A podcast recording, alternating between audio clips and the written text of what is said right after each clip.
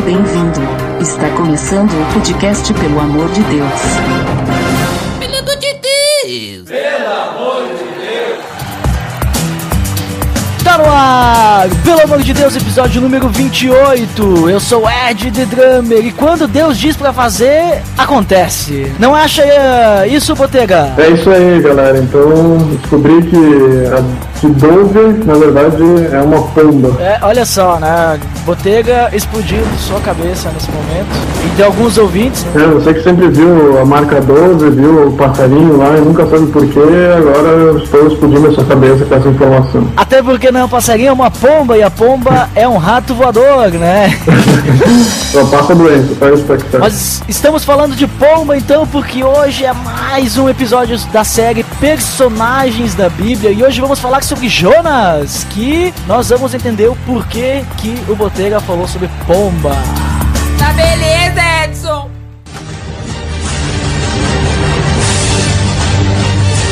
Você está escutando o podcast no site peloamordedeus.org.br, que vai ao ar sempre nas sextas-feiras a cada 14 dias. Curta a nossa fanpage em facebook.com/oficial Também siga no Twitter através do arroba underline PADD. Ou entre em contato conosco através do e-mail contato arroba pelamordedeus.org.br.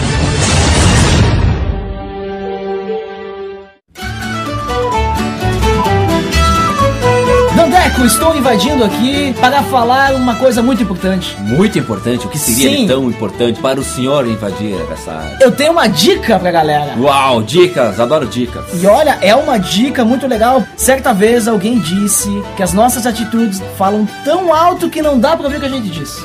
É verdade. Mas Andeco, você sabia que a camiseta que a gente usa também fala? Fala sim, tem vários tipos, né, de formas. É, o que a gente carrega todo dia, ela fala um pouco de nós, né? Fala a nossa empresa onde a gente trabalha. É, já pensou, você veste uma camisa social, você está falando que você é uma pessoa social. social, né? Se você está vestindo uma camisa nerd, quer dizer que você é um nerd? Se você não está usando camiseta, você provavelmente esteja na praia. Uau, né? Se você veste uma camisa falando alguma coisa, quer dizer que você acredita naquilo, é? Claro, e isso é importante você saber.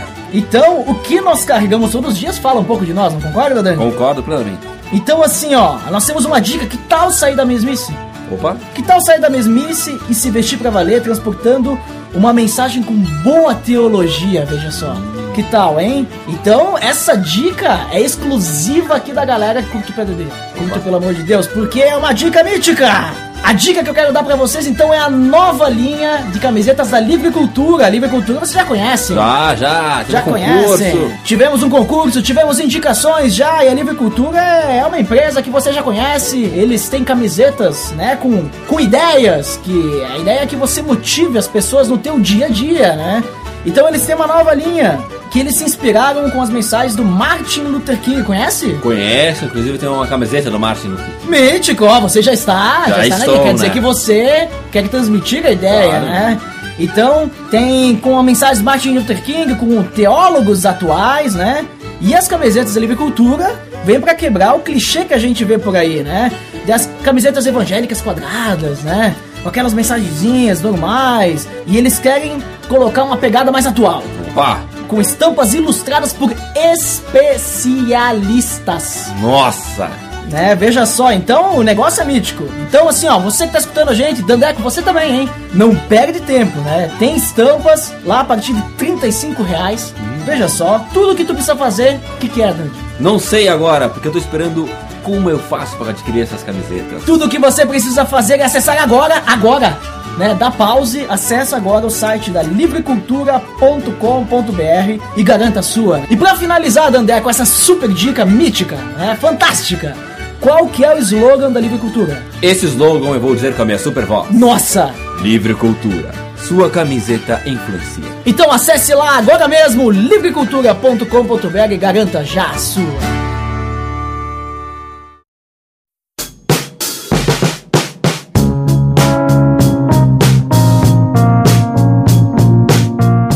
Botega, hoje apenas você e eu, apenas nós dois. Dessa vez não na minha cozinha. É, na verdade, estamos em locais separados. Olha, É, esse- hoje estamos fazendo uma gravação à distância por alguns motivos. Para começar, então, vamos falar sobre Jonas, esse personagem da Bíblia que tem um livro só pra ele, né? Veja só, e que ele tem uma história um tanto quanto interessante, né? E pode nos dar alguns exemplos. Mas para começar, então, como sempre, fala aí pra nós quem foi Jonas, né? O nome dele, o, de quem que ele foi filho e o que, que a Bíblia comenta, alguma coisa sobre Jonas. Fala aí. É, então Jonas, como a gente comentou no começo, então Jonas, o nome Jonas do hebraico ali, ele significa é, pomba. A pomba fêmea, né? Não o pombo. Né? A gente estava na, tava nessa discussão antes, né? É, até porque se tu for pegar pomba mesmo, seria o feminino de Jonas, né? Sim. É isso aí, que nem tu falou. Só que tu Sim. falou diferente e a pessoa não ia entender. né? É, isso aí. Dove, Dove, então, é pomba em inglês. Então, para todo mundo que não entendeu o começo lá, então, Dove, pomba, então, e o pombo aí é o Pidgeot, se for traduzir para inglês. né? Opa, Pidgeotto! Pidgeotto, É, Pokémon, o Pokémon, cara. Pokémon. Só que ele não é um pombo aquilo lá, né? É, é mais ou menos. Mas enfim, então o Jonas foi filho de Amitai e, e a história dele é bem peculiar, assim, se a gente for ver, né? É, uma, é um livro só para ele e conta somente um, um período da, da vida dele, é algo que realmente a gente, que a gente vai estudar hoje, né? Que a gente vai ver sobre todas essas questões aí. Mas é, é comparado a outros personagens bíblicos que a gente falou, é uma história que referencia bem pouco do, do autor, né, do, do caso do, de Jonas aí, e do autor, não, do ator do- de Jonas, mas ele, pelo que pelo que a gente lê ali em Jonas, ele foi uma pessoa que foi realmente bastante usado por Deus ali. Digamos que ele foi um evangelista, né? Se for pensar por esse sentido, né? E a gente vai acabar percebendo também que Jonas, além de ter sido usado por Deus naquele momento, ele continuou sendo usado por Deus pela história. Quando eu digo história, desde 700, 800 antes de, antes de Cristo, até hoje com a história dele, né? Sim. Então ele ainda é usado co- por Deus como um exemplo, né? Talvez não de um exemplo que a gente tem que seguir exatamente o que ele fez, mas um exemplo de história pra gente aprender coisas que a gente vai ver então hoje, né? Isso. E como tu comentou, então a Bíblia não fala muita coisa des- de Jonas, né? Uhum. Fala mais desse, dessa historinha ali que aconteceu e tal. Então não tem muito detalhe, não dá pra gente falar muito, só isso aí que tu comentou mesmo, né, aí.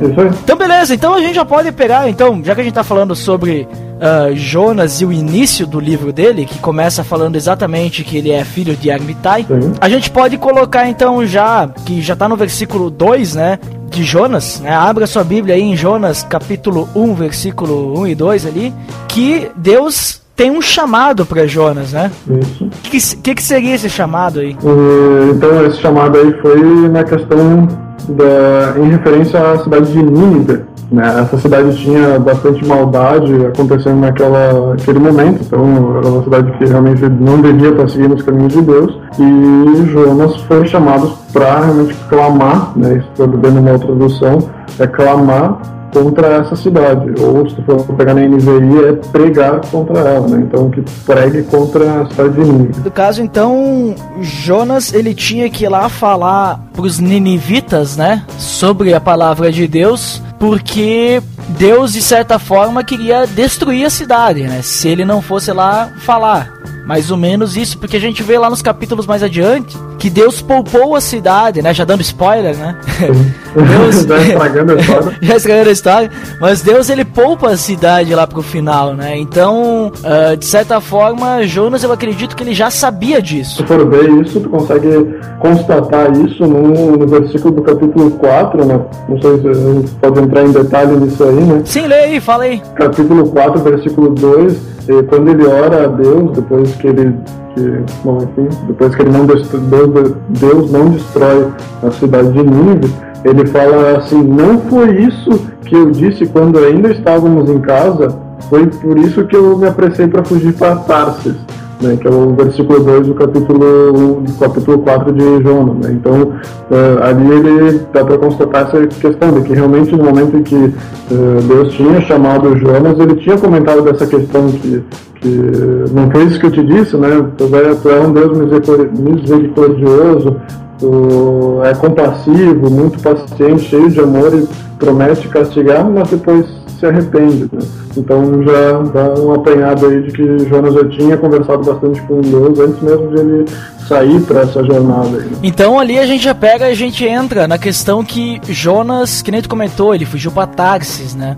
Ele acabou, digamos assim, desobedecendo a Deus, né? Não cumprindo a ordem dele, e em vez de ir lá evangelizar, vamos usar esse termo, os ninivitas, ele resolveu fugir, Isso. foi para o lugar mais longe. E aqui cabe também uma, uma contextualização, né, de, uhum. da questão de Nínive, né? Porque às vezes as pessoas elas olham assim e pensam, ah, mas Jonas ele fugiu, uh, Jonas ele tinha, sei lá, ele não, não queria ajudar a cidade de Nínive, o que, que Nínive tinha de ruim? Se a gente parar para analisar a história, Nínive era a capital da Síria, né? E os assírios, eles eram conhecidos pelas formas de tortura pelos povos, pelos povos que eles conquistavam, né? Então, eles decapitavam os povos que eles conquistavam, empalavam, arrancavam os olhos, esfolavam vivo, eles faziam atrocidades. Então, quando Jonas ele escuta essa palavra de Deus, como tu comentou ali, né? Ah, eu sabia que tu ia ter misericórdia. Eu penso que Jonas teve na cabeça do, dois pensamentos. Cara, eles são as piores pessoas que existem no mundo. Por que, que eu vou lá ajudar eles?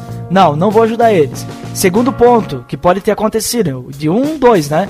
Ele ficou com medo, né? Ficou com medo dos ninivitas porque, como eles eram um povo cruel, provavelmente ele pensou assim, bah, eu vou chegar lá, eu vou começar a falar de Deus, eles vão me matar. Eles vão me empalar vivo também. Aqueles caras, eles são bárbaros, eles não vão uh, aceitar minha palavra, né?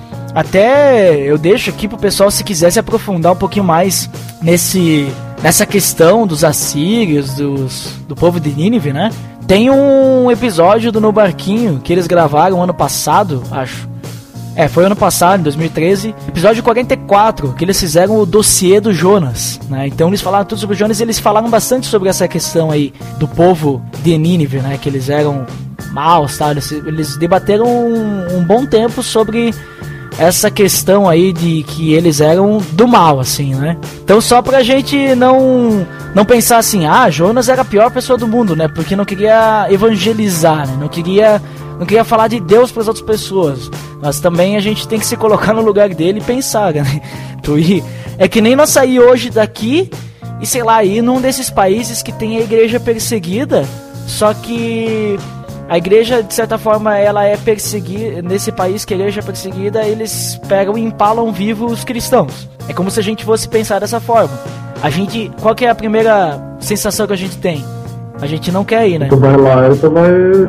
No primeiro momento, primeira oportunidade que tiver, tu já vai ir pra cova. E que ninguém vai escutar a gente. Então a gente fica com medo, a gente não vai, né? Tem as pessoas que elas sentem um chamado de Deus mesmo e elas abraçam a causa e vão. Agora, não foi o caso de Jonas, ele não abraçou a causa, porque ele fez o que, Botega? É, ele resolveu fugir pro lado contrário, né? Uma coisa que eu queria comentar do que tu falou da, da questão da maldade de Nínive, né? É interessante que tu vê que o trecho ali fala, né? Porque a sua maldade subiu até a minha presença, né?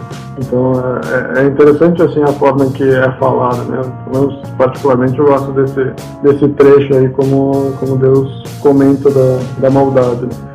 Mas enfim, então ele vai para o lado contrário de Nínive, né? Que seria para os lados de Tarsis. E para chegar até Tarsis, ele tinha que passar pela cidade de Jope, que é onde tem um, um, um porto onde ele podia pegar um navio para ir então para Tarsis.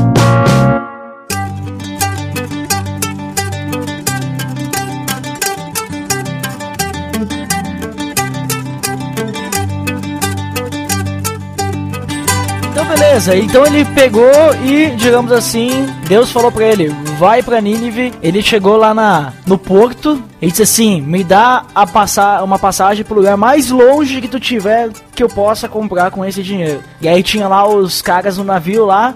E disse: nós estamos indo pra Tarsis, né? Uhum. Aí disse, é pra lá que eu vou. E daí ele pegou, embarcou no bar, embarcou no barco, né? Muito bem, muito Nossa, embarcou no barco e foi com os caras lá. E aí, o que aconteceu, Boteiro? O que aconteceu? Fala pra nós. bem. É interessante falar que se tu for pegar ali no, no, no versículo 10 do primeiro capítulo, ele fala, pois sabiam que Jonas estava fugindo do Senhor, porque ele já lhes tinha dito, ou seja, quando ele entrou no barco, ele já tinha conversado com os caras ali, os caras já sabiam da história, que ele estava fugindo de, de Deus. né? Sim, eu imagino, tipo, Jonas chegando lá pra comprar passagem, né? Aí chega lá pro.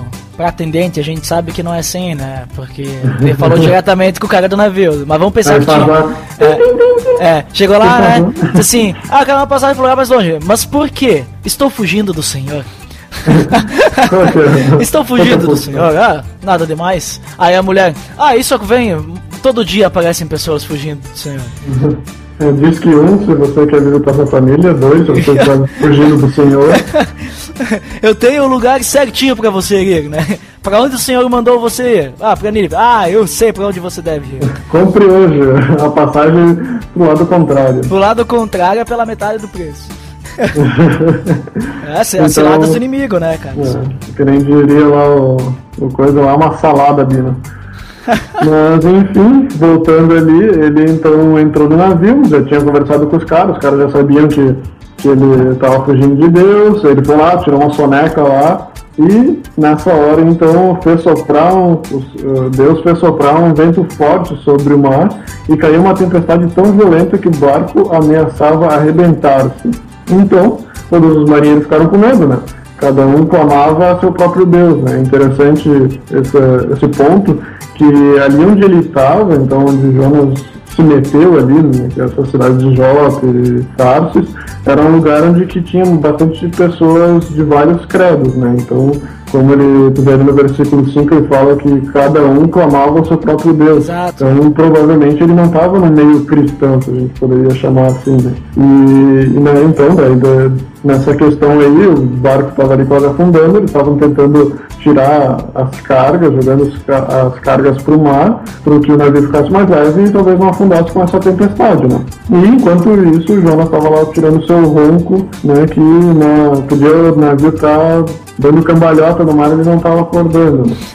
Mas aí, o que, que aconteceu, Duda? Então daí chegaram lá, o, o capitão lá foi, acordou Jonas e pediu para que ele pudesse clamar o Deus dele também, né? É, né? Que E como. É, é, e- só tu que tá aí, né? Bonitão, né? Vamos pegar a lista de deuses aqui. Bom, esse aqui já tem o cara comando, esse aqui já tem o outro, o outro já fez um sacrifício. Bom, falta esse aqui. Ah, e o Jeová, quem é que tá? Quem é que tá olhando pra Jeová? Ninguém? Pera aí, pera aí. E o Jonas, cadê? O Jonas. É, aquele lá que quando ele fazia a ficha de inscrição pra entrar no navio, ele dizia, tá, e qual que é o teu deus? Ah, beleza, já tem. Esse aqui não tem nenhum deus, então beleza, pode entrar. Não, aqui já tem muito deus pra esse aí. Vai que, que dê azar isso aí.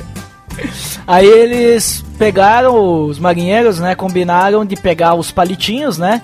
E quem Não, fi- só- só- É, não, pegar o palitinho. Quem ficasse com o palitinho menor era o culpado dos negócios, né? Aí Jonas ficou com o palitinho menor. É, é, melhor forma, né? Aí perguntaram pra ele quem que é o responsável por essa calamidade, né? E daí, É, o interessante, o interessante dessa questão da sorte aí é que Deus faz a sorte, né? Então é óbvio que exatamente. vai cair no jogo. E foi lá, né? De, e perguntar de onde que ele vinha, não sei o que, que povo ele pertencia, profissão, né? Acho que eles queriam saber se ele era macumbeiro. acho. Vai saber, né? Aí ele diz assim, ó, eu sou o hebreu, adorador do Senhor, o Deus dos céus que, que fez o mar e a terra, né? Aí esse cara apavorado, mas o que, fez, né? Não sei o que. E o mar cada vez mais agitado, né? E perguntava pra ele, o que, que a gente tem que fazer para que o mar se acalme? Uhum. Aí Jonas diz, né? Vocês têm que me jogar pro mar. Aí ele vai se acalmar, porque é por minha causa que ele tá assim, né? Então, sacrifiquem-me, né? Naquele- momento ali, Jonas já estava com a consciência pesando, né? Já sabia que, que a, o que ele tinha feito já estava gerando consequências em outras pessoas, né? Já tava Exato. quase, quase todo mundo estava morrendo por causa do Jonas. E aí eu acredito que Jonas naquela hora pensou: Ah, o que, que eu quero viver mesmo? Deus tá fazendo isso pra que eu vá pra Nínive. Vou pegar e vou me matar mesmo, né? Me joguem no mar, que daí eu morro. Se é pra morrer empalado, eu prefiro morrer afogado, né? É, isso aí. Então me joguem no mar que eu morro e vocês sobrevivem, né? Então, porque é por minha, minha causa, né? Dos males, o, o menor, né? E daí eles começaram a clamar pro Deus do Jonas, pro Senhor, né? Muito bem, ali já começou a primeira conversão, né? Que Jonas fez, né? Que foi os caras do barco. É, tu vê como é que Deus cuida das coisas, né? Deus ali já aproveitou de lambuja evangelizar mais alguns. É. Talvez era o propósito de Deus, né? Veja só. Hum, muito Então, veja ali, né? Começaram a suplicar e não tinha jeito, né? Porque eles não queriam que a culpa de matar um inocente caísse sobre eles. Aí eles oraram pra Deus para que eles não tirassem a vida desse de Jonas, né? Porque se eles lançassem ele ao mar, não ia. O barco já tava quase afundando, imagina uma pessoa que não boia, né? Exato. Daí eles falaram, olha, ele diz assim, ó, não caia sobre nós a culpa de matar o inocente, porque tu, ó Senhor, fizeste o que desejavas, né? Aí eles pegaram o Jonas e lançaram ele ao mar, e o mar se aquietou, né? Eu tenho certeza, assim, que quando o Jonas viu que o mar se aquietou, ele deve ter olhado pra eles lá, né, e dito, onde está seu Deus agora, né? Porque os deuses diferentes. Mas aí, ao verem, ao verem que o mar se aquietou, né, que é a parte interessante, né, Uhum. eles viram, nossa, olha só, a gente jogou o Jonas, era o deus do Jonas mesmo que tava fazendo isso. Então eles adoraram ao, ao Senhor, a Deus, né, com temor Uhum. e fizeram sacrifícios e votos, né, nesse momento. Então é como se realmente eles tivessem se convertido aqui no momento, né? Então também eles fizeram a escolha por Cristo, como a gente faz hoje, né? Então, Esses aí chegaram a Deus pela dor, né? Isso. Quase morreram. indiretamente, assim, né? Foram afetados pelo, por causa de uma pessoa, né? Então pô, pode ver que às vezes até uma atitude ruim nossa pode ser usada por Deus para converter. Não que a gente tem que usar isso como exemplo, né? Mas apesar de Jonas estar não seguindo os caminhos de Cristo, de Deus, no caso ali, né? Não ter seguido a palavra de, de Deus, então mesmo assim, então Deus usou essa situação para converter mais pessoas. Né? Muito E é bom. interessante também que antes de jogar Jonas, né, eles suplicam para que eh, não deixe morrer por tirar a vida desse homem. É interessante que eles pensaram que também podia cair sobre eles essa, Sim. essa questão. Né? Jonas veio lá, eh, não por causa deles, né? Resolveu pegar esse barco, daí o Jonas disse, ah, a única solução é jogar no mar. Aí os caras, ah, se a gente for jogar no mar, é capaz que Deus corte esse barco ao meio aqui, por nossa causa, assim, tá matando o cara que ele, que ele tava fugindo, né? Vai matar o cara que Deus tava procurando. E aí então, quando Jonas cai no mar, ele é engolido por um grande peixe e lá fica três dias e três noites.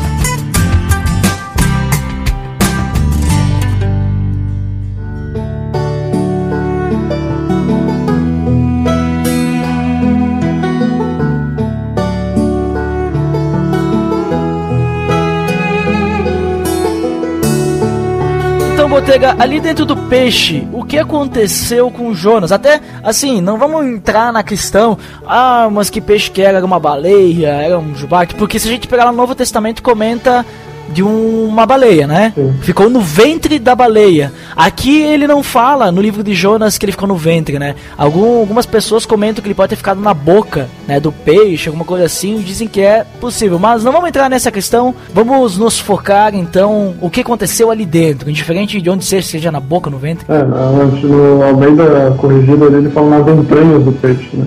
Pode ser a barriga dela também. E é um grande peixe, então pode ser uma, uma baleia com. Sendo que a baleia é um mamífero, né? Goddamn right. É, bem pensado.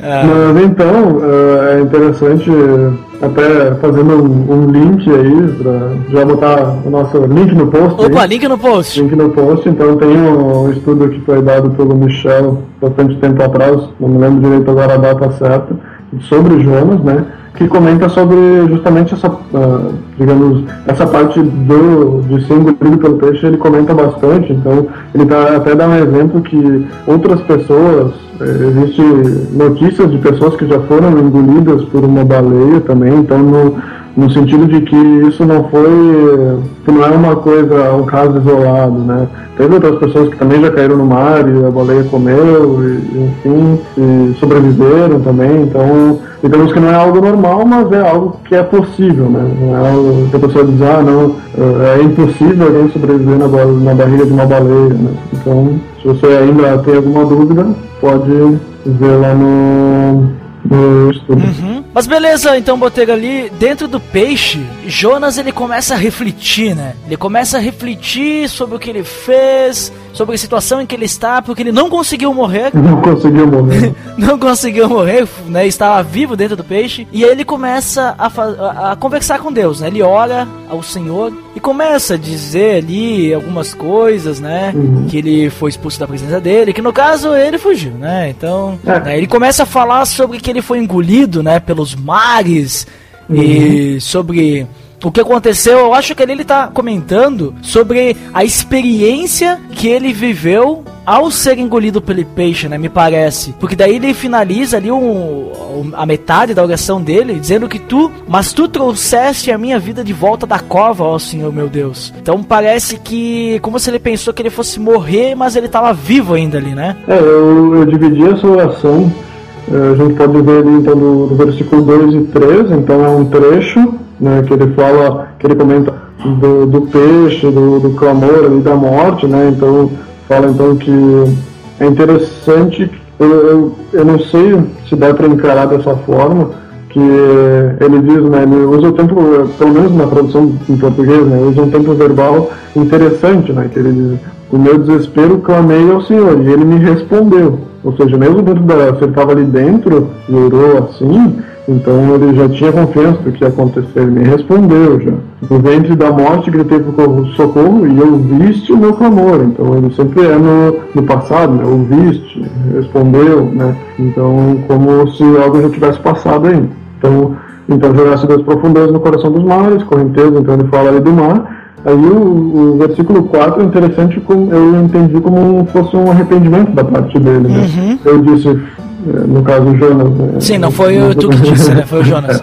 Então, o versículo 4 está escrito: Eu disse, fui expulso da tua, da tua presença, contudo, olharei de novo para o teu santo templo. Né? Eu vejo como um, um arrependimento, né? o contudo, olharei para o teu santo templo. E aí, então, ele repete, então, se for pegar o 5 e 6, é como se fosse um, parecido com o trecho de cima, né? Que também, também fala das águas agitaram no abismo, né? As algas marinhas enrolaram na minha cabeça, afundei aos funda nos funda cheguei aos fundamentos dos montes, enfim, mas tu trouxeste, tu trouxeste a minha vida, então de novo no passado, né? De volta da sepultura, ó Senhor meu Deus. Então eu vejo como se fosse, então o 2, o 3 e o 5 e o 6 eles se encaixam, assim como eh, algo que Deus vai fazer por ele. O 4 então é algo eh, referente ao, ao arrependimento. E o 7 também, né? Ué, o 7 parece que ele se junta com o 4, né? Isso. Porque parece, assim, me dá a entender também que tu comentou ali do 2 e do 13, do 5 e do 6, que me dá a entender que ele tinha se entregado já pra vida, pra vida Sim. dele, pra morte, né? Isso. Porque ele nem tentou se salvar, ele diz assim que ele tava afundando nas profundezas já, e daí Deus foi lá com o grande peixe, né? Dá pra entender, que foi lá e salvou ele, digamos. É, é, é interessante tu ler, por exemplo, o 6, né? Encarar realmente como alguém caindo no mar, né? Ele desafundou até chegar aos fundamentos do monte. Realmente ele foi pra dentro do mar e afundou, né? Não foi assim, tipo, ah, eu tô ali tentando boiar e, e a baleia veio, assim, tipo, que nem no Life of Pi, né? Na- Nas aventuras de Pi, lá que a baleia veio e, e quase engole ele, né? E, mas é, provavelmente, provavelmente ele tava embaixo da água e a baleia foi lá e comeu ele. Ou a baleia, a água, o peixe grande. Sim, sim, o, o animal. um animal grande ali. Então, quando a minha vida já se apagava, eu me lembrei de ti, Senhor. A minha oração subiu a ti ao teu santo templo. né? Então, e aí no final, eu vejo ali no, no versículo 9, é interessante então que eu, eu pelo menos entendi que é, no versículo 9, então que ele realmente toma atitude de dizer, beleza, agora eu vi que se fosse por minha, por minha causa, eu estaria morto, né? Que eh, eu estou tentando seguir um caminho que não é que Deus quer, então para mim a- a- o que eu posso tirar disso é só ir para a sepultura, né? Mas ele vê que como Deus salvou ele, então no final do versículo 9 ele diz então o que eu prometi cumprirei totalmente. né? Então eu vejo como a questão ali de caminho. Então foi algo que eu vejo que realmente ele mudou de opinião. Não, beleza, já que não quer que eu, que eu morra, que eu siga esse caminho, beleza, vou seguir, vou cu- cumprirei totalmente, né? porque a salvação vem do Senhor. Não dá pra entender também ali se a oração ela foi quando ele logo entrou no peixe ou quando tava nos no último dia, na última noite, e aí ele orou e Deus daí mandou o peixe cuspir ele, né? Em terra firme. Tipo, não, não dá pra entender muito bem, mas a ideia é que em algum momento ali dentro ele fez essa oração e Deus fez com que o peixe levasse ele à terra, né? É, porque no começo ele diz dentro do peixe, então ele já tinha sido comido, né, quando Jonas orou, e no final da oração ele disse, e o Senhor deu ordens ao peixe, não, não diz ah, depois disso, ou no instante momento dele, que ele terminou de orar, fez isso, né, enfim. Exatamente. Então, aí depois, de- depois dessa oração, depois desse arrependimento, então, depois passando os três dias e três noites dentro do peixe, eh, o Senhor, o Senhor dá- deu ordens ao peixe e ele vomitou Jonas em terra firme. Eh, essa questão aí de ele vomitar, eu até tentei fazer uma ligação talvez com o Apocalipse, que ele fala que a pessoa não tem que ser nem fria, nem. Quer dizer, a pessoa tem que ser fria ou quente, porque se ela for, se ela for morna, eh, Deus iria vomitar eles também. Eh, mas não é o mesmo, não é o mesmo verbo usado lá e aqui, então. Até porque como é hebreu e coisa, mas mesmo se tu for pegar no grego, as duas frases elas não usam o mesmo verbo. Elas não batem. Elas não batem, mas o verbo vomitar que é usado ali, ele é o mesmo que é usado em Gênesis quando ah, Adão é jogado fora do, do Éden. né? Então é nesse sentido. Não... É só fazer uma ligação aí com os verbos. Sim, sim, tu gosta de fazer muitas ligações, Botega. Eu acho que deve gastar bastante de celular, cara.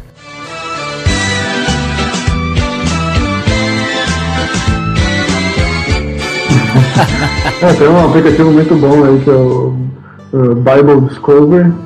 Ele é- infelizmente ele é pago, mas ele tem bastante questões de pesquisas intralin- intralineares e tal, interlineares, na verdade.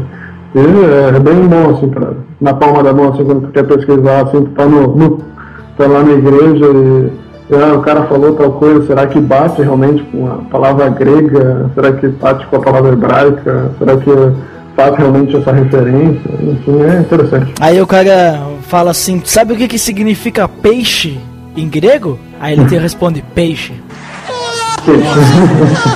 Peixe, hein? Uau. Foi uma boa pesquisa, hein? Mas vamos lá então. Depois que Jonas já estava em terra firme, Deus vem conversar com Jonas pela segunda vez, né?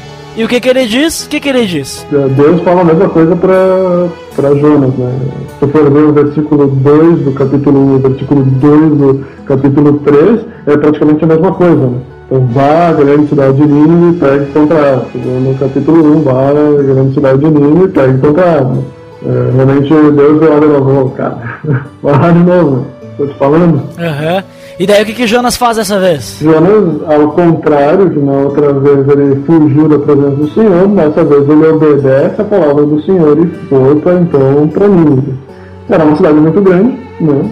E sendo necessário três dias para percorrê-la, mas Jonas entrou e percorreu em, em um dia. E nesse dia ele proclamou, então, daqui a 40 dias Nínive vai, será destruída. Só uma coisa importante para comentar, tá? Esse que demorava três dias para percorrer a cidade, ele percorreu ela em um dia, significa que a cidade ela era muito grande mesmo. E esse demorava três dias para percorrer ela, ah, dá para entender que seria na circunferência dela, ao redor dela, né? Não atravessar. Ah, circunferência não significa que ela fosse redonda, porque a cidade de Nínive era meio quadrada, né? Ela era um retângulo meio disforme. Então ele demorava, digamos assim, se ele fosse ao redor da cidade e, e gritando lá, normal, ele ia demorar três dias. É tipo como se, se tu for pegar, começando ali pela porta da cidade, se ele fosse dar toda a volta ao redor da cidade e voltar para aquela porta, ele demoraria três dias. Exato, né? E eu comentei então ah, sobre essa questão aí, porque ali que nem tu, tu leu, Botega,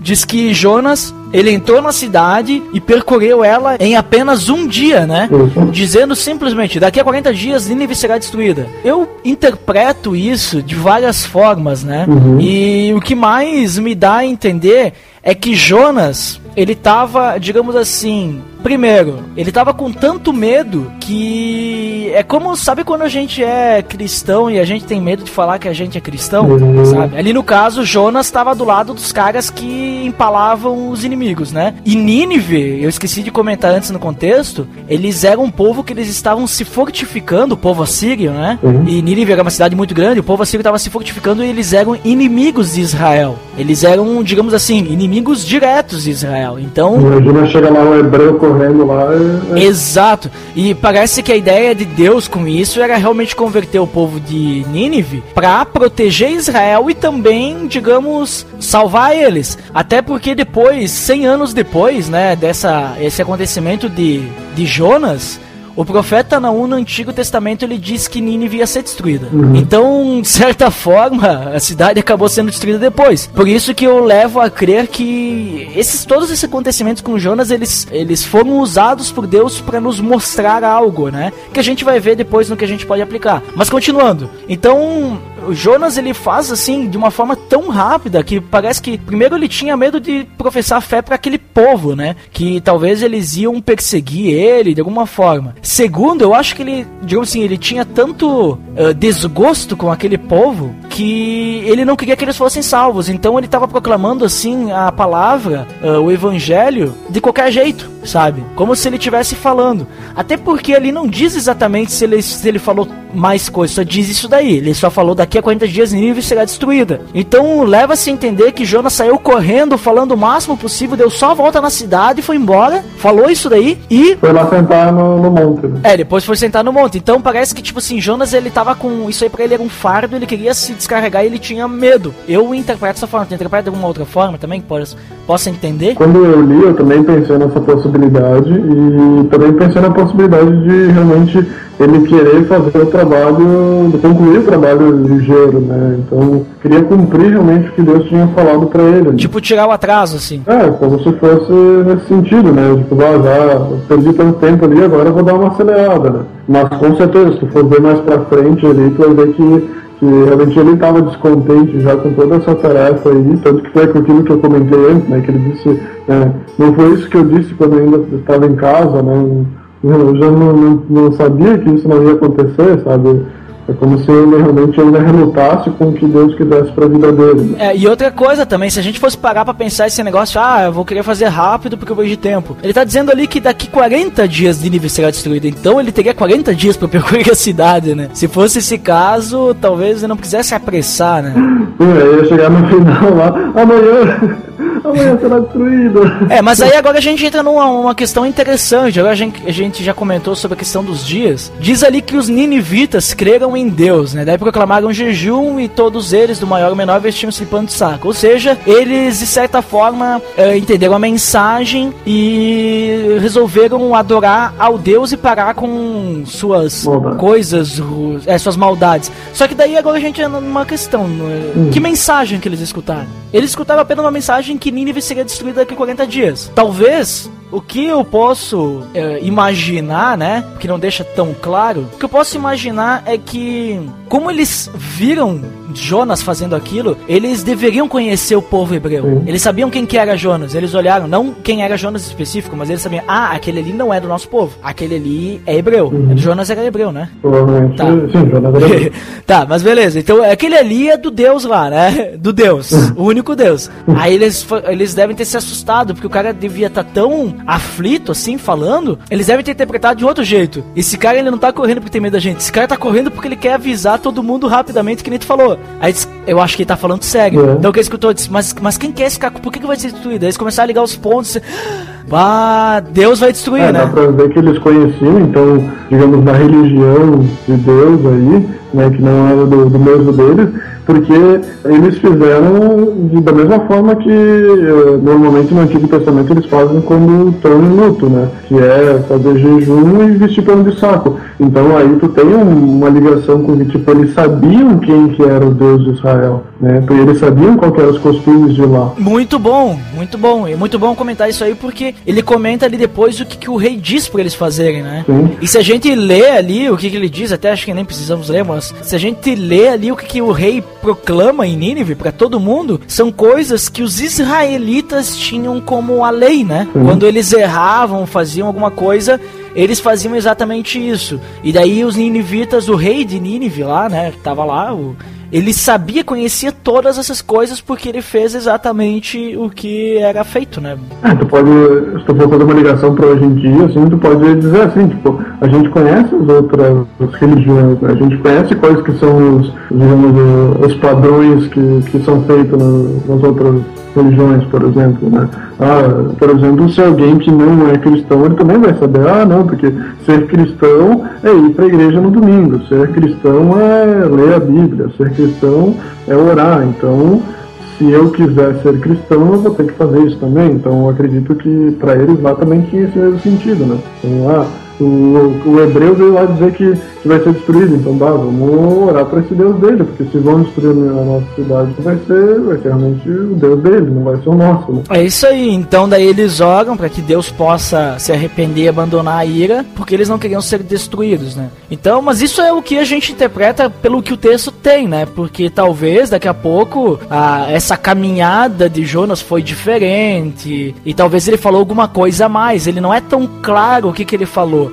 Ele é mais claro, tipo assim, na questão do que aconteceu mesmo. Ah, os- o povo de Nínive se arrependeu depois que Jonas foi pregar lá. Então é isso que dá pra entender no geral, né? É, duas questões aí, né? No caso, primeiro, se, se alguém entende de alguma forma diferente, ou se consegue entender, por mais que talvez ache que a nossa seja certa ou errada, eh, também comente aí no, põe nos comentários aí de que forma também dê para entender esse trecho, de que forma que acha certo que deveriam entender esse trecho, né? Até pra gente ver. Vamos debater aí, vamos tentar descobrir o que, que Deus quer dizer pra nós. Isso.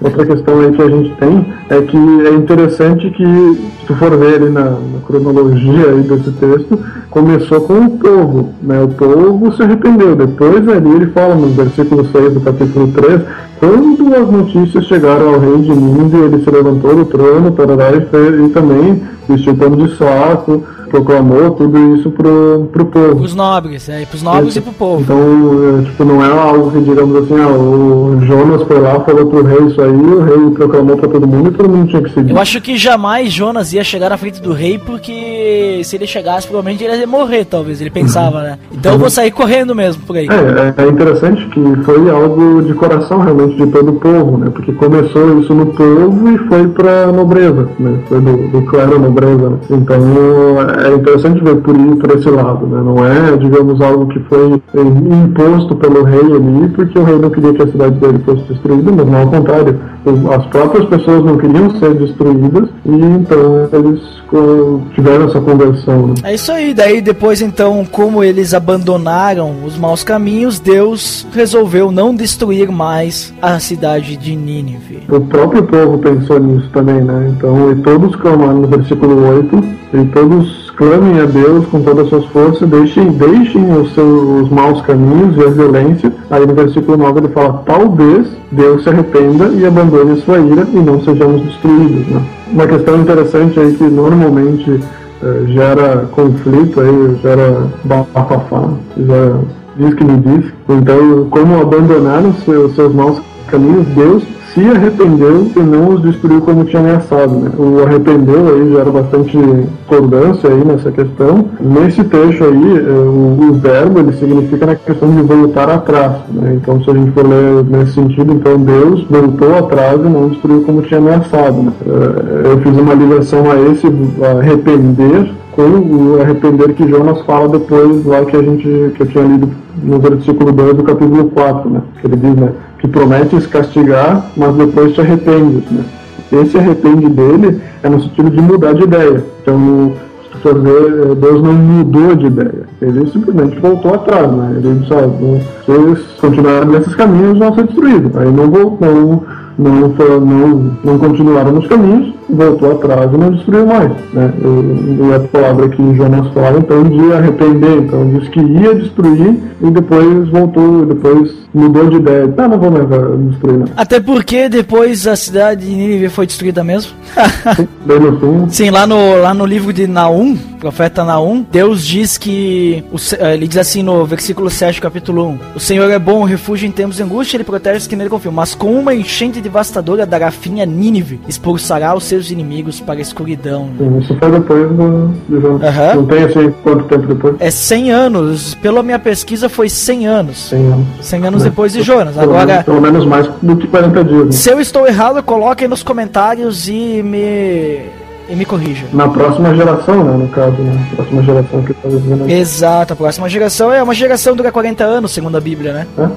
Então, se a gente pegar o, o deserto lá de Moisés, eles ficaram 40 anos lá e Deus diz que até não acabar essa geração. Então, 40 anos eles ficaram até acabar a geração. Então, a ideia que a gente tem hoje, até se tu ouvir por aí falar, quanto dura uma geração? 40 anos. É por causa dessa essa fonte aí, essa referência. fonte bastante confiável. Essa aí nem tu sabia, né? Ah, muito bom, muito bom. Né? Não é só porque eu tô aqui falando que eu também não, saiba tudo, né?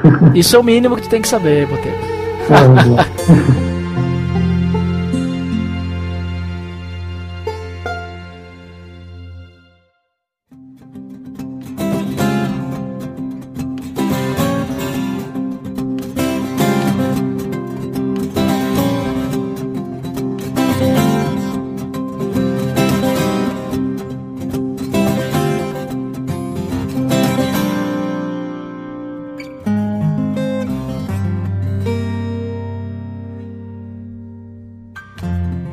Então, ali começando o capítulo 4, então Jonas, porém, ficou profundamente descontente com isso e enfureceu-se. Ficou furioso! Curioso, extremamente, não, desgostou-se, no- se for ver na Almeida, né? Aí ele começa a orar reclamando, reclamando, É. porque Deus salvou o povo de Nínive. Não, eu fico imaginando a cabeça de Jonas. Se ele realmente tinha aquela interpretação que eu fiz, que ele, ele queria, tipo assim, que a cidade de Nínive não fosse salva, ele olhou para aquilo, não, não acredito, todo o esforço que eu fiz pra eles não serem salvos, eles foram salvos, né? Pode ser, agora se a minha interpretação tá errada, não foi isso que ele pensou. É, dá pra ver que Jonas não tinha assim muito temor por Deus, né? Porque já no, no primeiro, nos primeiros versículos da- de Jonas, né, ele já diz ali que fugiu da presença do Senhor, né? Quem de nós, se tivesse uma experiência com Deus assim dessa forma, ia simplesmente fugir. né? E depois ainda agora ele se enfurece, mas que história é essa? Eu te falei, eu estava lá quietinho na nossa casa, tu veio lá e tu diz, vai lá pra Nínive, corre perigo de vida para lá dizer que, que a cidade ia ser destruída, e agora, porque eu já sabia, eu sabia disso ali, eu sabia que tu és misericordioso, compassivo, paciente, cheio de amor, e eu sabia que não ia dar certo isso, né? Era, era só para me cansar. E aí então, o que, que Deus fala aí pra ele? Não, aí ainda ele, ele diz, né? Tira minha vida, né? É melhor morrer do que viver, né? Do que, tipo, viver com essa situação aí, né? Ele ficou tão desgostoso que ele fez isso aí. Aí Deus faz o quê? Pergunta pra ele, tá, e qual que é o motivo dessa tua fúria? Aí Jonas, ele sabe o que ele faz? Ele ignora Deus. Ele pega, ignora, sai e vai... Conversa com o Batman aqui, né? Fale com a mão. Fale com a mão. Ai, que referência. Mas muito bem. Então Jonas saiu, deu as costas para Deus, sentou num lugar lá a leste da cidade. Não sei se tem alguma coisa a comentar a leste da cidade, que tem de diferente da, do sul, do, do norte. Tem uma montanha lá. Sei lá, eu acho que Jonas tava ali, né? né? E ali construiu para si um abrigo, então realmente ele ficou bastante tempo ali do lado, né? Porque construiu um abrigo e depois cresceu a planta, né? Sentou-se à sombra e esperou para ver o que acontecia com a cidade. Sentou-se à sua sombra. À sombra. Sentou-se a sua sombra, tá no NVI. Sim, a sua sombra, mas a sombra da cabana. né? Sim, sim, a sombra do abri- abrigo, né? Sim, ele sentou na sombra dele mesmo. eu li, eu fiquei pensando, nossa, sentou a sua sombra. Opa, acho que não. né? Então se assentou debaixo dela, a sombra, né? A sombra do, Do abrigo. do abrigo, até ver o que acontecia com a cidade, né? Tava. Vamos, E aí Deus fez crescer uma planta sobre Jonas para dar sombra a ele e livrá-lo do calor. E aí isso fez Jonas muito alegre. muito feliz, imagina. O cara ali esperando, não tinha nada pra fazer, né? Ficou ali dias e dias esperando, porque tinha que esperar os 40 dias, né? Não tinha jeito. E aí, pelo menos, tinha uma, uma árvore ali pra, Sombra. É, e daí Jonas, naquele momento, né, ficou muito alegre, mas no outro dia, Deus mandou uma lagarta atacar a planta e ela secou. Essa aí eu até dei uma pesquisada, mas não consegui achar nenhuma referência com, com, com a ver com a lagarta, com... Lagarta? Lagarta. É. Lagarta de mão. Lagarta. A lagarta. Ou alguma coisa, tu pesquisou, tu achou alguma coisa a ver com a lagarta atacar uma planta? Não, nem fui atrás, você não me interessa. Muito bem, se você que está ouvindo isso entende alguma coisa de botânica, de vegetais, Ah, as lagartas comem plantas, né? sim, uma, secar uma árvore, uma planta, sei lá, porque Ah, é que assim, ó, vamos, vamos combinar. Deus mandou uma lagarta. Essa lagarta veio da onde? É lagarta de Deus, cara, não é lagarta qualquer. Ela comeu a planta. E ela comeu provavelmente as folhas. Quando a planta não tem folha, ela não tem de onde pegar os nutrientes dela. E no caso ali, ela secou, sei lá, não pegava e, né? E lá era o deserto. Imagina o deserto, né, cara? Quente, né? Tal, não tinha água. Pá. E daí, no outro dia, quando veio o sol. Deus trouxe um vento oriental muito quente, só bateu a cabeça de Jonas a ponto de ele quase desmaiar, né? E nisso ele desejou morrer de novo. Ele fala a mesma coisa, pra mim seria melhor morrer do que viver. é, eu acho que isso o Paulo deve ter lido bastante Jonas, né? É. Só que o, a- o morrer e viver de Paulo era diferente. né? Mas ele é uma bela ligação, né? É, uma bela ligação, né? Paulo puh, tinha o número do celular de Jonas, né? Ligava pra ele direto. celular, o telefone é celestial. Mas aí Deus disse pra Jonas, você tem alguma razão pra estar tão furioso agora no caso, por causa da planta, né? E Jonas disse que tem, né? E tá tão furioso a ponto de querer morrer, né? E tu vê que, que Deus é um cara muito paciente, né? Porque o Jonas ali enfurecido, ele podia ter dito, escuta aqui, meu. Escuta aqui, vamos conversar agora. Eh, mas não, ele deu, deixou o Jonas acalmar ali, ficar ali esperando, fez todo o tempo de uma planta crescer, que a planta deve ter crescido rápido. E depois ela mata a planta. Isso. Mas então o Senhor disse o que pra Jonas? Que que como é que Deus explicou pra Jonas essa situação? Aí essa é a parte que culmina, assim, essa parte do, de, de não destruir a cidade, a plantinha ali, Deus Vai lá, vai lá, lê o 10 e o 11 aí do capítulo 4. Você tem pena dessa planta, embora não a tenha podado nem a tenha feito crescer. Ela nasceu numa noite e numa noite morreu. Contudo, Nínive tem mais de 120 mil pessoas que não sabem nem distinguir a mão direita da esquerda, além de muitos rebanhos. Não deveria eu ter pena dessa grande cidade? E eh, ali finaliza para mim, para mim é de duas uma. Ou tem mais texto em Jonas, e Jonas ficou tão bravo que rasgou fora todo o pergaminho. É porque acaba assim, né? Ou ele é que nem aqueles filmes lá que, que chega na parte mais legal assim e termina. É, mais ou menos assim. Não, é, na verdade, assim, ó, esse livro de Jonas, ele começa no meio e, e acaba no início do final, né? Mas, assim, o livro de Jonas ali é bastante reflexivo. Né? Você consegue ver ali por, por ele terminar uma pergunta. Leva o leitor a pensar realmente na questão que Deus está pedindo ali para ele. Né? Então, tipo assim, continue você agora a nossa história. continue sua mente. Né? É nem Continue nos comentários da Bíblia. Deus colocou, Comentários dele. Deu- deu- Deus colocou o livro de Jonas lá no blog dele, aí botou, botou chegou ao capítulo 4. Agora você decide, não deveria eu ter pena dessa grande cidade? Coloque nos comentários, né? Sim? Só Blog comentário. de Deus, blog do Jonas, né? Então, Dudu, o que que tu entende aí por essa tentativa de explicação que Deus faz aí pra ele, né? Porque Deus tenta fazer tipo uma parábola. Assim, eu acredito que Deus esteja querendo dizer o seguinte, né? Ah, Jonas ele fica furioso pelas coisas que não foi ele que criou. Deus tá dizendo assim pra Jonas, cara, tu não tem motivo nenhum de ficar furioso com isso. Eu criei a cidade de Nínive. Eu criei o homem. Eu criei ah, as pessoas. Eu criei elas e, e elas têm o pecado hoje porque eu criei elas com a possibilidade de elas escolherem de, de tomar decisão ou não. Então ele quer dizer, olha só, tu viu essa planta aí? Não foi tu que criou ela e nem foi tu que fez ela crescer. Fui eu que criei. E aí tu, tu tá triste porque tu ganhou ela e não tem mais? Então Deus está dizendo, a cidade de Nínive é a mesma coisa. Era uma cidade muito grande, tinha muitas pessoas ali. Ali dentro, se a gente usar como exemplo a, a cidade lá, uh, qual que é a cidade lá? É Sodoma e Gomorra, né? Isso. Se a gente usar como exemplo a cidade de uh, Sodoma e Gomorra lá, que é salvo Ló, né? Olha a família dele, só É. menos a mulher que é a mulher É curiosa. uma mulher curiosa, né? Se Isso a gente vai falar não, não de Abraão. É, mas aí então Deus quer dizer pra ele assim, ó, tu tem que pensar, tu tá pensando sim só nas maldades deles, mas talvez eles teriam alguma coisa de bom ali, tanto que eles se arrependeram do que eles faziam e deixaram de fazer suas maldades. Tem muita coisa ali, é uma cidade muito grande. Até ele fala que 120 mil pessoas viviam naquela cidade. Olhando pelo jeito que a gente vive hoje, não parece uma cidade muito grande, né? A nossa cidade que a gente vive é uma cidade pequena, que a gente não precisa de nenhum dia caminhando para dar volta nela, mas ela tem quase 100 mil habitantes. Só que a gente tem que entender que é naquela que não tinha prédio, né? Tentava acumular as pessoas dessa forma. É. E além do mais, ele fala ali que eles tinham muitos rebanhos, então as pessoas não tinham uma casa de Isso. 60 metros quadrados, eles tinham terrenos para ter rebanho, né? Exatamente. E outra coisa, eu, pela minha pesquisa que eu fiz ali, pra demorar três dias pra dar volta na cidade, eu deveria ter, tipo assim, caminhando ao redor dela, deveria ter 100 quilômetros. Jonas deveria ter que caminhar 100 quilômetros pra dar, pra dar volta nessa cidade, né?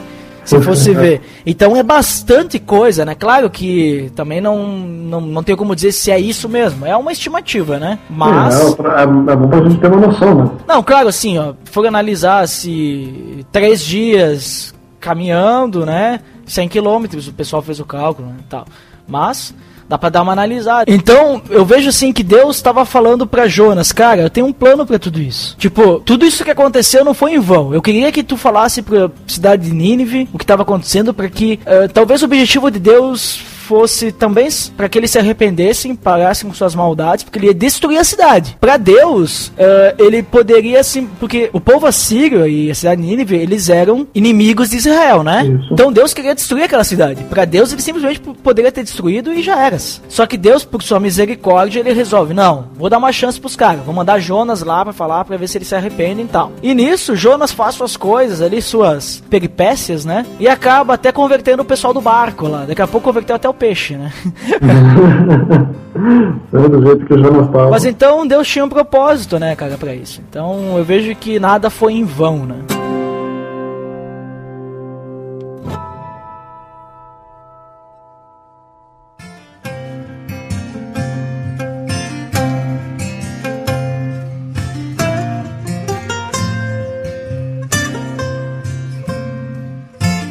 Então, Botega, agora que a gente já conhece toda a história de Jonas, né? Nós falamos bastante já sobre Jonas, A pomba. a pomba, o pombo, né?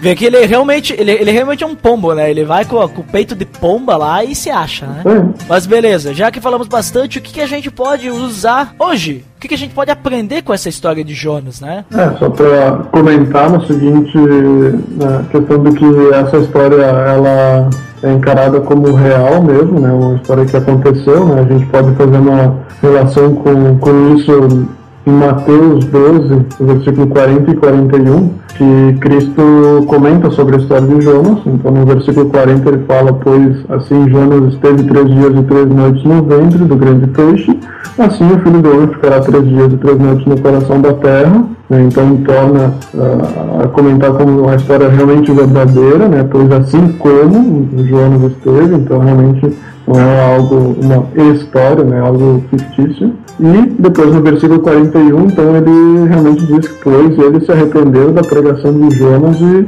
agora está aqui que é maior do que Jonas, né? Então realmente houve tanto a história de Jonas da verdadeira na questão da baleia, como também da, do arrependimento da, da cidade de Nínive. Até não só o Novo Testamento, mas também o Antigo Testamento, que diz lá, ele comenta sobre Jonas em 2 Reis, capítulo 14, ele fala eh, do servo Jonas, filho do profeta Amitai, né? Então fala da mesma pessoa, dá a entender que é uma pessoa que realmente existiu. Então tem vários pontos que né, aparecem. Então essa pessoa que existiu e tem essa história eh, que não Peculiar. tem fim. É, não tem fim, né?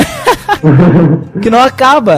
Mas o que, que a gente pode usar hoje, Botega, para o que a gente pode aplicar na nossa vida, o que a gente pode aprender com Jonas, né? Que eu- uma das coisas que eu gosto de eh, ver nessa história é ver como os caminhos de Deus são perfeitos e a gente pode até tentar distorcer isso, né? A gente pode tentar fugir do que, do que Deus realmente deseja para nossa vida, mas de uma forma ou de outra os caminhos vão sempre se voltar para o que é o desejo perfeito de Cristo, né? E no caso o que aconteceu com Jonas, por mais que ele tivesse corrido pegado um avião lá, é capaz do avião faltar combustível e ele ter que voltar, né? Então eu vejo isso na nossa vida. Às vezes a gente acha que, tanto no sentido cristão, no sentido de dizer assim, ah, eu, de qualquer forma sempre os meus caminhos vão, vão seguir para Cristo, né? O que eu produzir sempre vai sendo de forma que seja dentro do, do desejo de Deus e também no sentido de talvez alguma coisa ruim está acontecendo, né? Ah,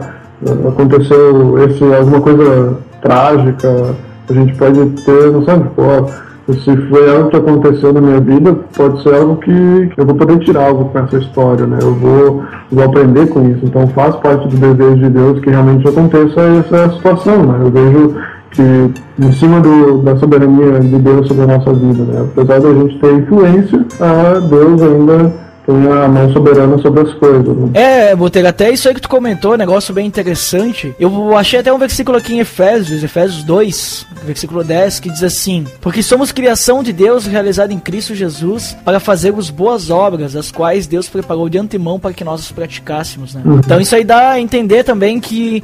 eh, Todos nós, Deus, quando Ele tem um propósito para nossa vida e a gente aceita viver uma vida com Deus, esse propósito, de alguma forma, Deus vai nos direcionar para cumprir esse propósito. Algumas vezes a gente vai se, digamos assim, sair do caminho, mas Deus vai utilizar de ferramentas para nos ajudar a voltar para o caminho. Não que Deus vai nos colocar de volta no caminho. Tanto que Deus ele não colocou Jonas de volta no caminho. Ele botou ele lá no peixe, salvou ele, porque Deus tinha um propósito para ele, e através do arrependimento de Jonas que Deus, opa, vai embora do peixe então. Mas po- provavelmente se Jonas não tivesse arrependido, teria sido uma decisão de Jonas, mas Jonas se arrependeu. Ele reconheceu que Deus amou ele e salvou ele. né?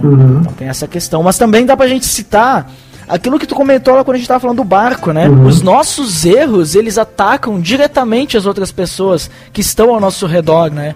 Muitas vezes quando a gente tá vivendo em pecado, né? Ou a gente tá cometendo algum pecado, uma fortaleza, a gente não consegue vencer, aquilo começa a nos afetar, né? O nosso relacionamento com Deus é afetado e isso começa a afetar o nosso relacionamento com as outras pessoas também. Isso é algo interessante. Direta ou indiretamente. Direta ou indiretamente, é bom usar esses termos, né? Porque se tu vê ali Jonas através do pecado, vamos dizer assim, porque ele não obedeceu a Deus, né? Ele estava afetando todas as pessoas daquele barco. Então, não necessariamente significa que Deus jogue praga nas nossas vidas, mas o nosso mau relacionamento com Deus nos faz ter uma vida em que a gente não segue o padrão de Deus, porque o Espírito Santo, ele não tem tanta liberdade para agir em nossa vida. Até eu fiz, eu, até eu dei um estudo eh, sobre essa questão do Espírito Santo agindo em nossa vida e a nossa intimidade com Deus. Link no post aí, né? Link no post. Link no post. Que o pecado ele emburrece a gente, né? Isso. Mas aí, claro que o foco é um pouquinho diferente, mas essa ideia tá aí contida nesse estudo aí. De que a gente precisa ter um relacionamento com Deus para que a gente tenha um relacionamento bom com as outras pessoas e esteja vivendo uma vida que Deus quer para nós, né? Também podemos entender, então, Botega, outra coisa é que o amor de Deus ele não tem ele não diferencia raça, não diferencia nacionalidade, não diferencia nada. Porque ele não, não, não tem diferença, ele é pra todos, né?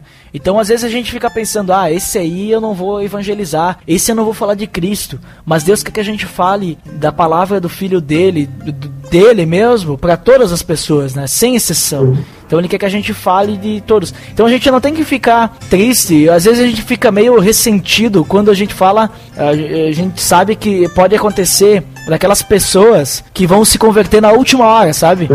Nos últimos 40 dias. É, nos últimos 40 dias, que foi o último momen- momento ali, sabe? Então, a gente não tem que ficar ressentido, porque o plano de Deus, ele é perfeito, como tu falou. E Deus, a palavra dele tem que ir pra todas as pessoas. Então a gente tem que ficar alegre com a salvação de outras pessoas, indiferente de quem seja. Às vezes a gente fica com esse preconceito, ah, essa pessoa eu não vou falar de Cristo. Mas a gente tem que falar. A gente não tem que ficar com esse, esse negócio assim, né, de que não falar pras pessoas. Eu lembrei do negócio que a gente não tinha comentado, né? 40 sempre é um período de purificação. Olha só. Sempre que aparece 40 no, no- na Bíblia, sempre é um sentido de purificação. Né? Então, é, 40 anos que o povo ficou no deserto, é, 40 dias aqui, enfim, tem outros eh, eventos também. Né?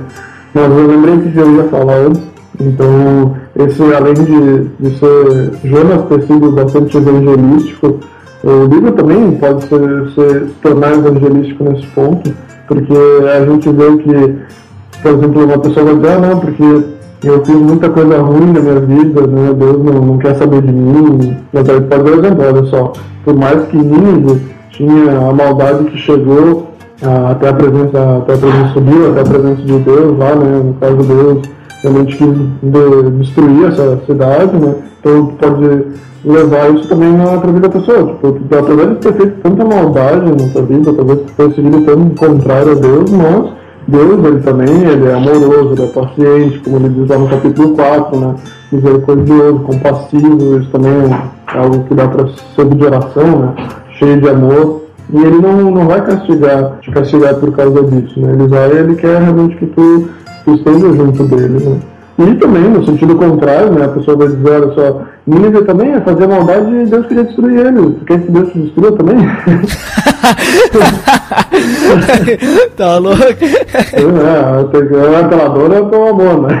É isso aí. Outra coisa também interessante que eu tava pensando quando a gente tava comentando sobre a história de Jonas é que Jonas, ele, digamos assim, pela minha interpretação ali, ele quis fazer de qualquer jeito falar o evangelho. Eu acho que a gente não tem que seguir esse exemplo de Jonas, a gente tem que realmente dedicar um tempo pras pessoas, né? Tem que seguir, né? E também, outra coisa muito importante, que a lição que Deus dá pra Jonas, né? Isso a gente pode, pode tirar muitas lições pra nós, né? Muitas coisas que a gente pode aplicar. Tanto na questão de que, até Paulo cita isso, né? Que é Deus quem faz crescer as coisas, né? Então a própria questão de quando a gente vai evangelizar, não somos nós que estamos evangelizando aquela pessoa, é Deus que tá fazendo aquele trabalho através de nós. Quando a gente consegue alguma coisa, o nosso salário, por mais que a gente tenha o nosso esforço, é através de Deus que a gente tem as coisas. E Deus pode nos tirar qualquer coisa, inclusive a nossa vida, a qualquer momento.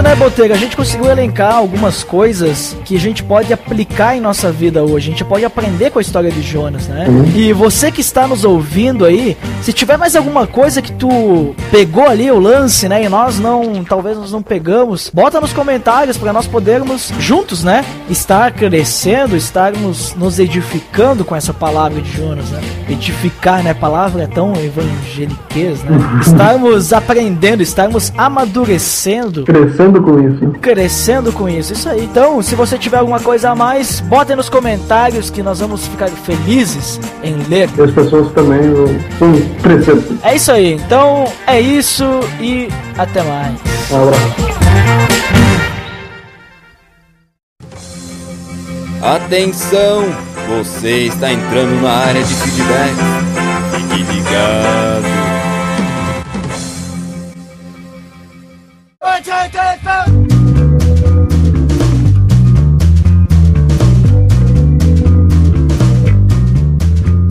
Estamos na área de feedbacks do de Deus. Como sempre, Dondeco. Eu, ele. Mítico. Nossa, Nossa, uma presença estrogonoficamente sensível. Sensível.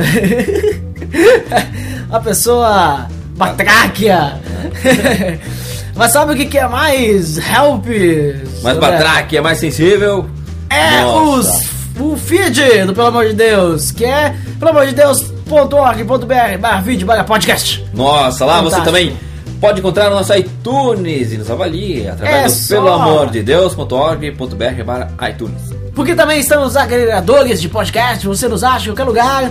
E se não achar, você pode vir no nosso site, que é mais fácil ainda. Mítico. tranquilo. Mas o que importa mesmo, Dandeco, sabe o que é, Dandy? É os feedbacks do episódio 27. Mítico! Falamos de tempo de oração, pré-namoro e tivemos vários feedbacks. Nossa, incríveis! Vamos ler 100% dos comentários, hein? Aí é uma família, não podemos dizer assim, né? Claro, tivemos a presença do primeiro. Quem foi o primeiro? O primeiro foi o Denis Cruz. Mítico! Esse, opa, esse teve o anúncio dele, né, lá da Livre Cultura, Nesse nesse episódio, é. né, Mítico. Então escreveu o seguinte: Olá galera do PLD. Um ótimo post sobre essa pauta que deve ser uma aflição na vida de muitos ouvintes de vocês. No meu caso, namorei com minha esposa Ângela por seis anos, mas a aflição foi grande. Achei engraçado o destaque e a preocupação dita em relação a não ficar sozinhos juntos. Mas é aquela coisa, é como se a gente tivesse sempre um anjo de um lado e o diabo de outro. Acaba acontecendo e duvido se não aconteceu com vocês esses momentos bons. Na realidade é que a atração é muito forte para todos os lados e decidir logo a coisa é o melhor caminho. Mas o que vale a pena destacar é que a decisão do casamento precisa ser sem pressão de ninguém, pois em um relacionamento qualquer tipo de pressão pode atrapalhar.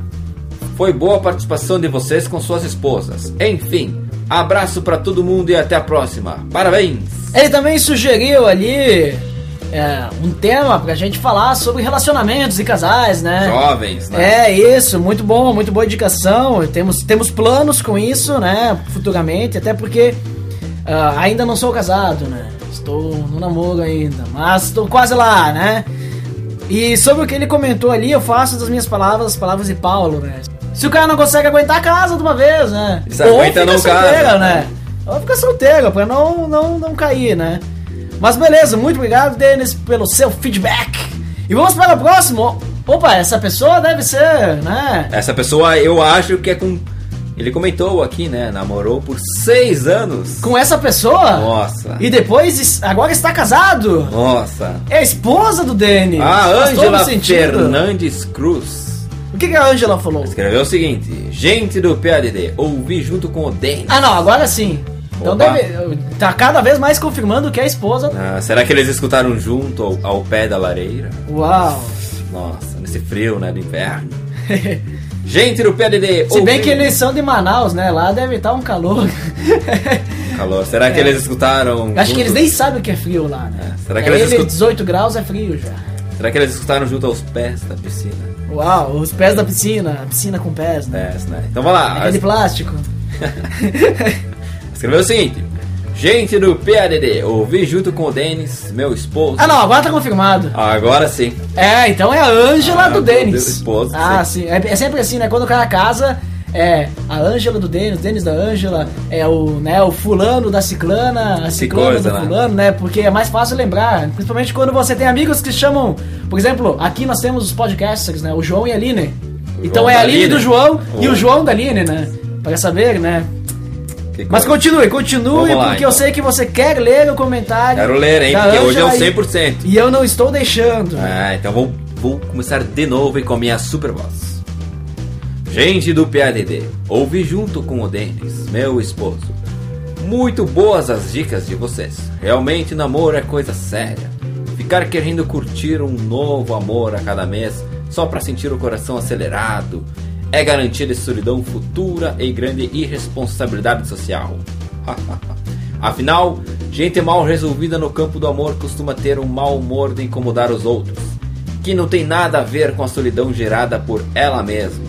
É isso aí, né? Muito obrigado, então, pelo teu feedback também, Ângela. Muito importante isso que tu comentou. É, pra aqueles que ficam buscando um amor a cada mês, né? É, a cada, a cada segundo, É, né? tu, tu encontra a pessoa, ela tá com uma namorada diferente, ou um namorado, né? Outra Sim. vez. O pior é aqueles lá que numa noite tem 17 namoradas. Claro, né? O, o coração ó, te dá um infarto, acelera, né? É, mas é legal isso daí, porque a gente tem que tem que realmente entender o que é o propósito de Deus pra nossa vida, né? Mas vamos lá então, porque acabamos os feedbacks, né? Nossa, o 100% deles, hein? Nossa, vamos então para as indicações, Dandeco. Indicações, a indicação de hoje desse podcast. Não morda maçã. Opa, quem que conhece o site? Conhece o site, Dando? Conhece, conhece esse site. O site é acessado pelo link nãomordamaca.com, link no post. Opa! Político, pra ninguém errar, né, a digitação. Mas esse site é interessante, já que falamos sobre relacionamentos, sobre namoro, esse Não site... vai morder a maçã. Esse site é um site especial sobre isso, né? Então acho que a melhor indicação não tem, tem que ser um site sobre o tema, né? E esse tema falou sobre o namoro, sobre o período de oração para namoro, e o que é melhor do que o site que fala sobre namoro, né? É, Então- é, é. Perfeito, acesse lá e você tem muitos textos lá, muitas coisas que você pode aprender lá. Então é isso, É isso, pessoal. Nos encontramos no próximo podcast. mítico, até mais.